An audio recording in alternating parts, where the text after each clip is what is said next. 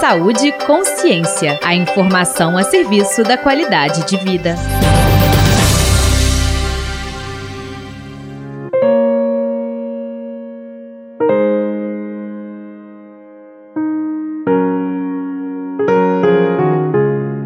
Olá! De acordo com o MS, Organização Mundial da Saúde, há cerca de 800 mil mortes por suicídio a cada ano são um grave problema de saúde pública e que pode ser evitado. Por isso, a OMS aponta que existem evidências e intervenções de baixo custo que devem ser implementadas para a redução dos casos. No programa de hoje, a repórter Letícia Pequim apresenta quais os sinais de alerta que podem ser observados em quem tem a ideação suicida.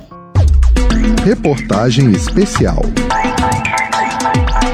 O suicídio é a segunda principal causa de morte entre jovens de 15 a 29 anos no mundo. Segundo a OMS, Organização Mundial da Saúde, no Brasil, na faixa etária de 5 a 19 anos, a taxa de 1,7 autoextermínios a cada mil habitantes, de acordo com o Ministério da Saúde.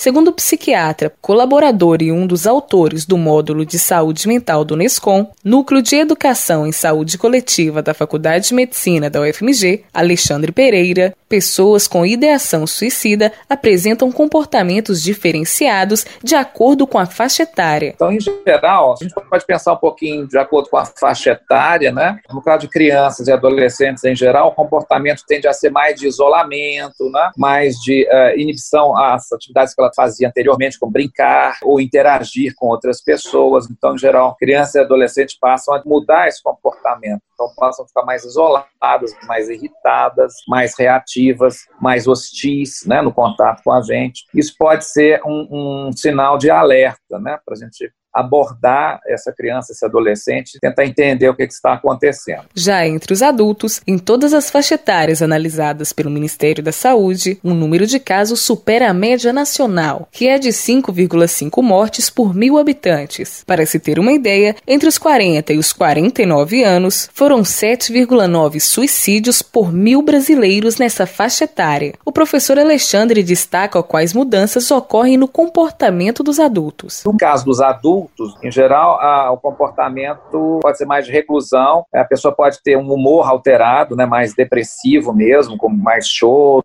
é uma expressão de angústia, de sofrimento, né? eventualmente falas de cunho negativista, do tipo, ah, acho que era melhor não estar aqui, ou preferir estar morto, não tenho mais planos puro, né? Quer dizer, todas aquelas falas de cunho muito negativistas e que uhum. tenha uma perda da perspectiva futura de um projeto projeto pessoal, né, alguma coisa que possa mobilizar a pessoa no presente, podem ser falas assim que a gente precisa estar atentos. Entre os idosos, a situação é ainda mais preocupante. Foram registrados 8,9 suicídios a cada mil habitantes acima de 70 anos, o maior número registrado pelo Ministério da Saúde. O professor esclarece que esse é um grupo de risco importante. A população idosa já é uma população em si que tem uma série de outras situações que, do ponto de vista até epidemiológico, né, é uma parcela da população cujo o, o, as tentativas de autoextermínio e autoextermínio concluído são elevadas, né, comparativamente com outras faixas etárias.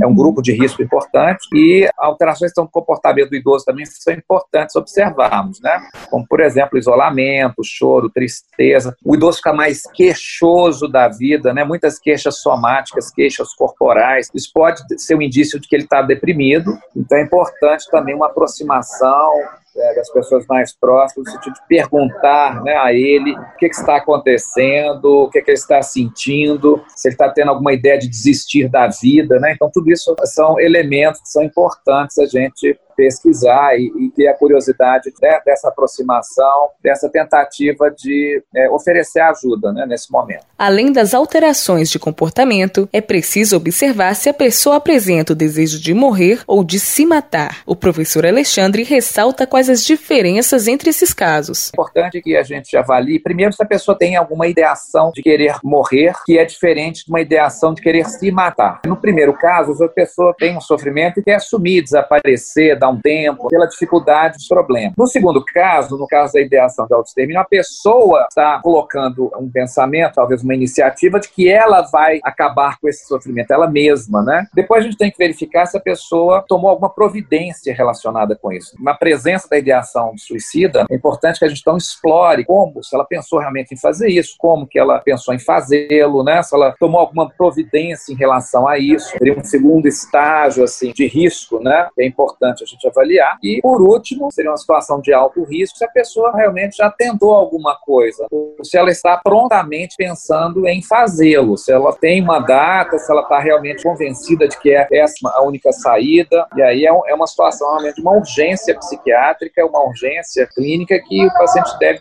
ser encaminhado para um serviço de urgência para ser avaliado. Alguns outros fatores também podem ser observados. A maioria dos casos de quem tenta ou comete suicídio estava passando por um grande sofrimento e boa parte já tinha um tratamento mental identificado. Por isso, é preciso avaliar com sensibilidade. Em caso de ideação suicida ou conduta suicida, entre em contato com o Centro de Valorização da Vida pelo número 188. Letícia Pequim para o Saúde e Consciência. O Saúde e Consciência de hoje está terminando. Dúvidas ou sugestões? Siga o nosso Twitter, arroba Saúde com Ciência. O tema do próximo programa da série Prevenção ao Suicídio Falar é a melhor solução é como ajudar. Continue ligado. Essa edição foi produzida por Letícia Pequim com trabalhos técnicos de Tiago França da Rádio FMG Educativa. Eu sou Maria Dulce Miranda. Informação é saúde. Até a próxima. Você ouviu Saúde e Consciência. Uma produção do Centro de Comunicação Social da Faculdade de Medicina da UFMG.